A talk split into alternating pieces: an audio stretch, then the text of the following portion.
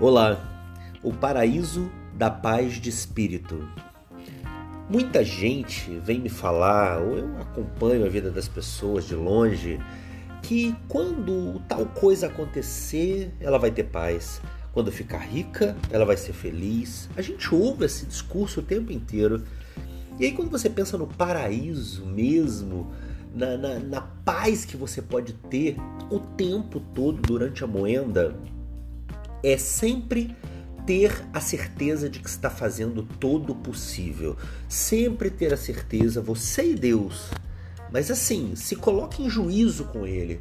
Analisa de verdade, olha no espelho, fala: eu estou fazendo realmente tudo o que posso para chegar onde eu quero chegar, para cumprir meu compromisso. Olha, se você não está dando três passos por dia porque é absolutamente inviável, absolutamente impossível, não se martirize por isso. É como se eu quisesse jogar bola igual o Messi. É como se eu quisesse jogar basquete igual o Michael Jordan. Eu não olho para ele e digo: "Ah, isso é para ele, não é para mim?" Pois então, em relação à felicidade, em relação à realização, eu não estou dizendo que é para olhar para outro feliz ou realizado e falar isso é para ele, não é para mim. Eu só estou dizendo que a cada pessoa cabe um caminho você vai colher aquilo que você planta. Só que o seu plantio está relacionado às suas características, às suas possibilidades. Você é alguém com estacas alargadas até determinado nível. É claro que você pode alargar mais essas estacas, mas não é uma coisa que nasce pronta. Você vai construindo conforme aprende, vai construindo conforme assimila, conforme discerne. E aí o ser humano melhor que você vai ser vai ter estacas mais alargadas do que quando você nasceu, ou era adolescente, ou era pré-jovem. Então não se mire no outro ou na situação ou na condição do outro para analisar e comparar a sua felicidade, a sua satisfação, o seu contentamento. Olha, primeiro, guarda no seu coração. Contentamento é uma coisa, satisfação é outra. Satisfação é barriga cheia, é não caber mais, estou satisfeito, tá bom demais como está é diferente de contentamento. Eu estou contente com o que tenho hoje, mas para ficar satisfeito vou mais adiante. Quando você discerne em relação a essas coisas, a vida fica mais fácil é, é, quanto a esse assunto de, de querer ter paz de espírito na satisfação. Tá certo? A satisfação é como se fosse o fim de um projeto. Eu estou satisfeito, estou de barriga cheia, estou completo.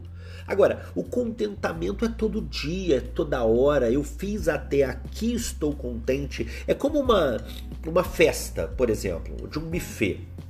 A minha esposa tem um buffet e ela atua com festas todos os dias. É, é como se você não soubesse a hora de parar naquele dia. Você está preparando uma festa três dias antes ou dois dias antes e aí você não sabe a hora de parar. Você prepara um voal, você prepara um instrumento, você prepara uma mesa do bolo e vai até 10 horas da noite, 11 horas da noite, meia-noite, uma hora da manhã, chega na hora da festa você está morto de cansaço. Você compreende a comparação? Você compreende isso?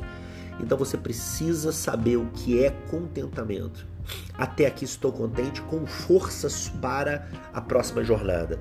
Dessa forma, você vai continuar a entender o que começou no princípio do podcast, onde você precisa estar pleno de satisfação e felicidade, ao mínimo contente a cada passo para que você tenha paz de espírito naquilo que você projeta na sua vida.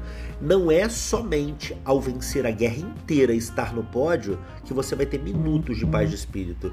Você de fato precisa entender que a paz tem que existir ao longo da jornada. Dia a dia, após identificar estou contente, mesmo não satisfeito ainda, contente, por isso estou em paz. Tá certo? Vê se você compreende isso, analisa na sua vida, usa a seu favor e vamos em frente. Eu sou Luciano de Paula. Olha lá meu site, lucianodepaulamentor.com.br. Deus abençoe seu dia, que seja maravilhoso, que você esteja contente por hoje. Ou quem sabe, ao fim de uma jornada, no dia de hoje, satisfeito, com paz e feliz. Um abraço carinhoso. Tchau, tchau.